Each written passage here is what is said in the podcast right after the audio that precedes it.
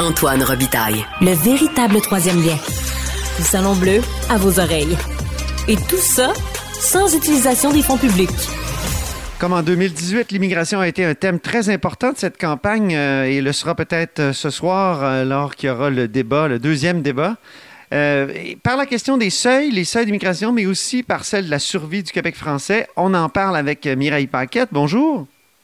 Bonjour. Vous êtes professeur de sciences politiques à l'Université Concordia, titulaire de la chaire de recherche sur la nouvelle politique de l'immigration. Pourquoi, selon vous, l'immigration occupe une aussi grande place dans la présente campagne? Mais déjà, il faut noter qu'au début de la campagne, on avait l'impression que ça serait pas si important que ça, surtout si on le compare à l'élection de 2018. Mais plus le temps a avancé, plus cette question-là a pris de la place. Puis, euh, je pense qu'il y, euh, y a plusieurs raisons, mais il y en a une moi, personnellement, euh, m'intéresse plus, c'est le fait que je pense que pour François Legault et pour l'équipe de la CAC, l'immigration, ça a été vu comme un sujet sur lequel il pouvait fortement se différencier des autres et euh, parler d'une certaine façon euh, à des électeurs qui avaient peut-être des anxiétés autour de la langue et autour de l'identité québécoise et qui traditionnellement auraient peut-être pu osciller un petit peu plus vers le Parti québécois, mais parler à ces électeurs-là pour essayer euh, de ramasser ou d'aller chercher une majorité encore plus importante. Hmm. Puis il a parlé de, il a fait un, lien, un rapprochement entre immigration et montée de la violence. Il a évoqué, sans l'expliquer, les exemples de la Suède et de l'Allemagne. Est-ce qu'il y a quelque chose dans la recherche qui peut soutenir ce type de, de rapprochement, de lien? Mm-hmm. Mais je pense que habituellement dans la recherche, ce qu'on voit surtout, c'est que euh, c'est pas tant l'immigration euh, qui euh, peut être lié à une augmentation des crimes ou de l'insécurité, mais c'est plus euh, les, euh, les types de précarité, ce soit des précarités économiques comme la pauvreté ou des précarités liées au statut d'immigration qui auront tendance à augmenter certaines formes de criminalité. Mais encore là, ces formes de criminalité-là, ça sera surtout euh, des criminalités de survie, donc c'est par exemple de façon illégale sans un permis ou euh, quêter, si je peux me permettre l'expression mais euh, les recherches montrent que le lien entre crime et immigration est loin d'être causal, puis vraiment pas euh, comme euh, le premier ministre a essayé comme de le faire pendant la campagne. Avant de s'excuser parce qu'il s'est rendu compte que ça ne tenait pas debout.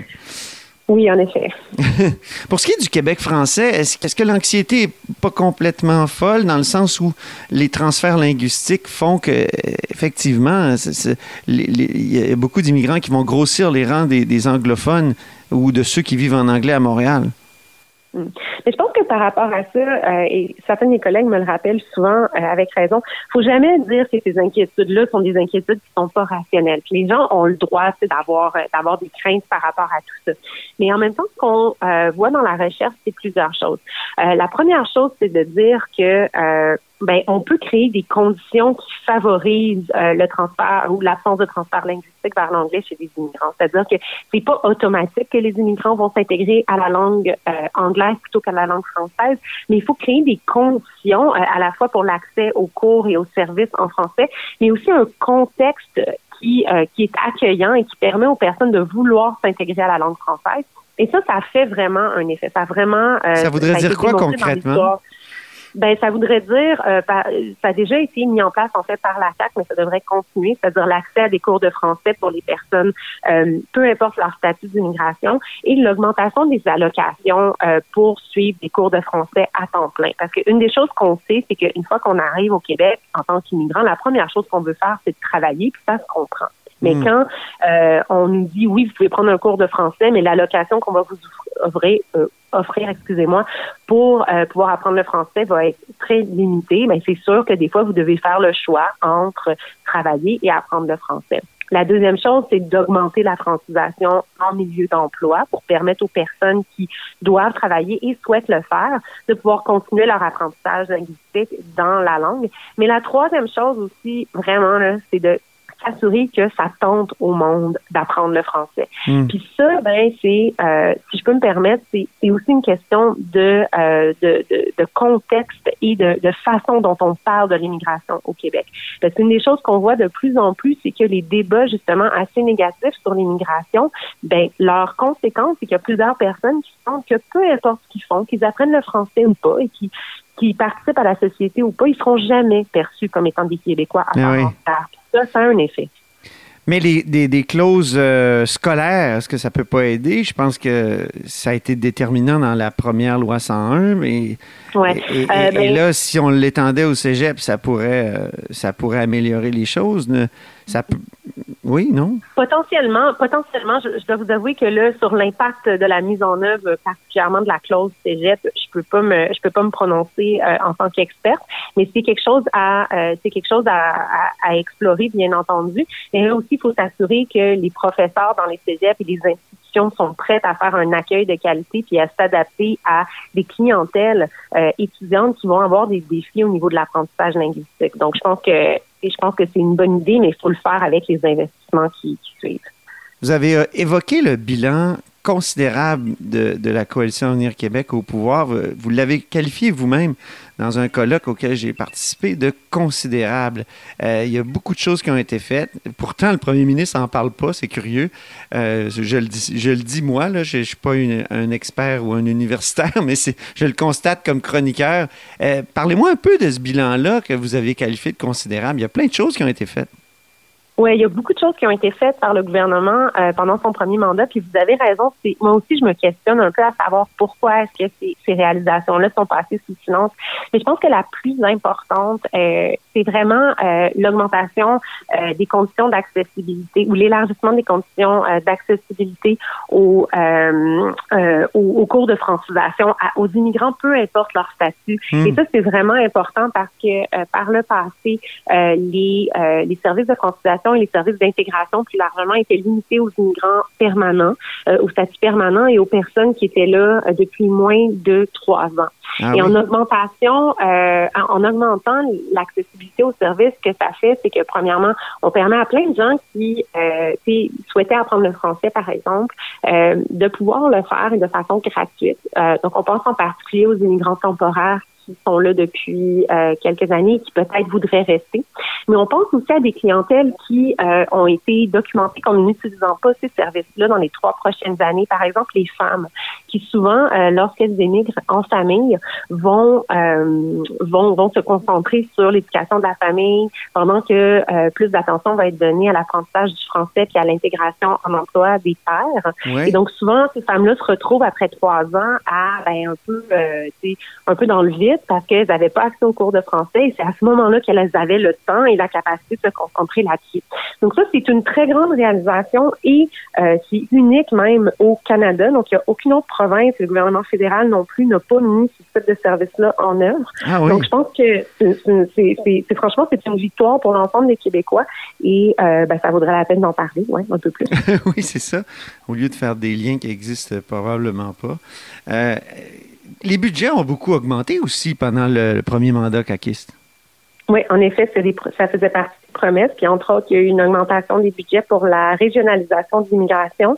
Euh, puis, comme on le voit avec les pénuries de main-d'œuvre à l'heure actuelle, ben, il y a vraiment des besoins là, pour que les immigrants s'installent à l'échelle euh, du Québec. Ça marche, euh, la régionalisation? Il me semble que on dit toujours que ça a été un grand échec et que ça, et c'est toujours dans le discours. Et à chaque élection ou même euh, chaque gouvernement promet de le faire, puis ça fonctionne pas. Est-ce que ça, là, ça commence à fonctionner ou quoi?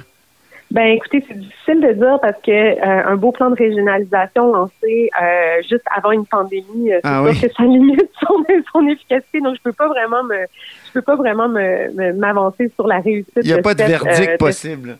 Non. Par contre, j'ajouterais que c'est toujours compliqué puis que ça va toujours être un défi. Donc, on essaie des choses, mais euh, ce gouvernement-là n'a pas, à mon avis, euh, trouvé euh, la solution à ce problème vraiment, vraiment complexe. Il y a un consensus qui, dans les cinq partis, je crois, c'est rapatrier des pouvoirs en immigration. Évidemment, il y, a, des partis qui le mettent plus en avant que d'autres, la CAQ, le Parti québécois, le Parti conservateur.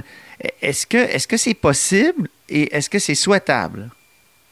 Euh, ben, je ne sais pas si c'est souhaitable. Ça, je pense que c'est une question euh, avant tout pour les citoyens puis les électeurs. Euh, à propos de laquelle il faut qu'ils décident. Par contre, est-ce que c'est possible? Je vous dirais que moi, ça a été vraiment le sujet, un sujet sur lequel je me suis penchée, l'évolution de ces pouvoirs-là ben à l'échelle du Canada. Dans votre livre, la fédéralisation de l'immigration.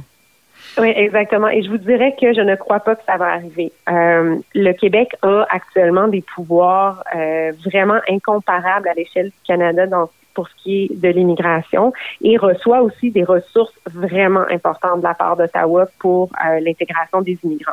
Ouais. Et euh, je ne vois pas vraiment Ottawa être prêt à donner plus de ressources euh, ou plus de pouvoir au Québec. D'autant plus que on en parle, mais on ne discute pas avec les citoyens de ce que ça coûterait et de ce que ça voudrait dire en termes de ressources administratives, rapatrier des pouvoirs comme ceux de la réunification familiale. Donc, je pense que... Je, ça voudrait dire quoi?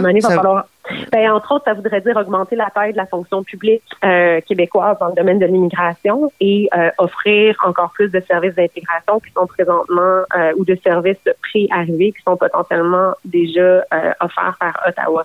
Donc, je pense que je pense que sur papier, c'est une belle idée, mais si on s'attardait vraiment à ce que ça allait ce que ça peut vouloir dire en pratique, là, je pense qu'il y a beaucoup de gens qui déchanteraient là-dessus ah oui. dans les faits.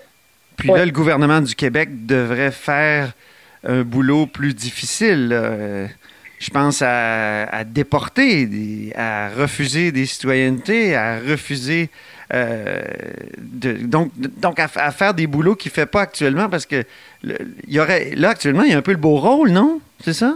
Ben, d'une certaine façon, je, pense pas qu'on n'a pas jusqu'à date euh, parlé de rapatrier, par exemple, les pouvoirs au niveau du contrôle frontalier. je pense que le Québec est clair que ben, peut-être le Parti québécois. oui, c'est ça. mais euh, mais sinon, euh, c'est vrai, vous avez raison. On pourrait on pourrait le dire comme ça que le, Québec a d'une certaine façon le beau rôle en se cantonnant à la sélection des immigrants économiques et en aidant une partie euh, de, la, de, l'accueil des réfugiés parrainés par l'État, entre autres. Euh, c'est sûr que c'est moins de c'est moins d'attention donnée à peut-être des, des, actions plus négatives dans le domaine de l'immigration là, pour la mm-hmm. France. La pénurie de main-d'œuvre, euh, on en parle énormément. L'immigration est toujours citée comme euh, une des solutions. Le euh, Parti libéral, surtout, met, ça en avant. mais l'Ontario a reçu énormément d'immigrants, beaucoup plus que le Québec, même, je pense, en proportion, dans les dix dernières années, et est autant en pénurie de main-d'œuvre et en pénurie de logement que le Québec. Est-ce que est-ce que c'est pas c'est contre-intuitif peut-être, mais est-ce que ça crée pas la pénurie de main-d'œuvre aussi d'accueillir énormément d'immigrants? Mais je pense pas que d'accueillir des immigrants, ça crée la pénurie de main-d'œuvre, mais je pense que euh, la solution aux pénuries de main-d'œuvre doit inclure l'immigration, mais ne peut pas seulement inclure l'immigration. Ah Et surtout, l'enjeu euh, qu'on vit, c'est que la pénurie de main-d'œuvre, on la voyait venir, ça fait, euh, moi, quand j'ai commencé mes études universitaires, on en parlait déjà. Donc, je vous dis pas quand j'ai commencé, mais ça fait longtemps. et, et la pénurie de main-d'œuvre, on la voyait venir et on n'a pas nécessairement mis en place des solutions à long terme et à moyen terme. Et là, ce qu'on est en train de faire maintenant avec l'immigration, c'est d'utiliser l'immigration comme une solution à court terme pour la pénurie de main-d'œuvre. Ce qui n'est pas une mauvaise chose à proprement parler, mais ce qui n'est pas suffisant. Donc, euh, c'est pas seulement en accueillant des immigrants pour la semaine prochaine qu'on va pouvoir euh, aider euh, la pénurie de main-d'œuvre avec l'immigration, mais c'est aussi en planifiant des seuils d'immigration à long terme où on va pouvoir planifier non seulement la croissance démographique par les immigrants qui arrivent, mais leurs enfants aussi, euh, qu'on va vraiment pouvoir rebâtir la main-d'œuvre du Québec euh, à moyen et à long terme. Et là, je tiens à dire aux aux lecteurs, pas aux lecteurs, mais aux auditeurs qui m'écriraient pour me dire Mais pourquoi vous n'avez pas demandé quel est le seuil idéal? Parce que votre réponse, je pense qu'il n'y en a pas scientifiquement, hein, c'est ça? Ben c'est ça, je, ne sais pas moi c'est quoi le seuil idéal parce que c'est pas mon domaine euh, d'expertise. Moi j'ai étudié la politique de l'immigration, puis c'est sûr que avec des amis j'ai peut-être une opinion, mais je, je, préfère ne pas me je préfère ne pas me prononcer sur un chiffre idéal parce que je pense encore une fois que que ce qui arrive quand on parle de seuil et on se met à une sur les seuils, c'est qu'on perd de vue le fait que tout ça, ça doit s'inscrire dans une discussion autour d'un projet de société et d'une mm. planification plus large macroéconomique et, euh, et au niveau des dépenses sociales aussi. Et quand je dis ça, je veux pas dire qu'il faut limiter l'immigration non plus, mais qu'il faut juste penser à euh, nos, euh, nos besoins en matière d'immigration et aussi nos obligations internationales en matière de protection, juste bien au-delà d'un seuil annuel. C'est vraiment de penser de façon compréhensible, d'une certaine façon.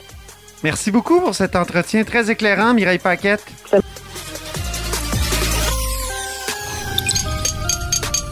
Cube Radio.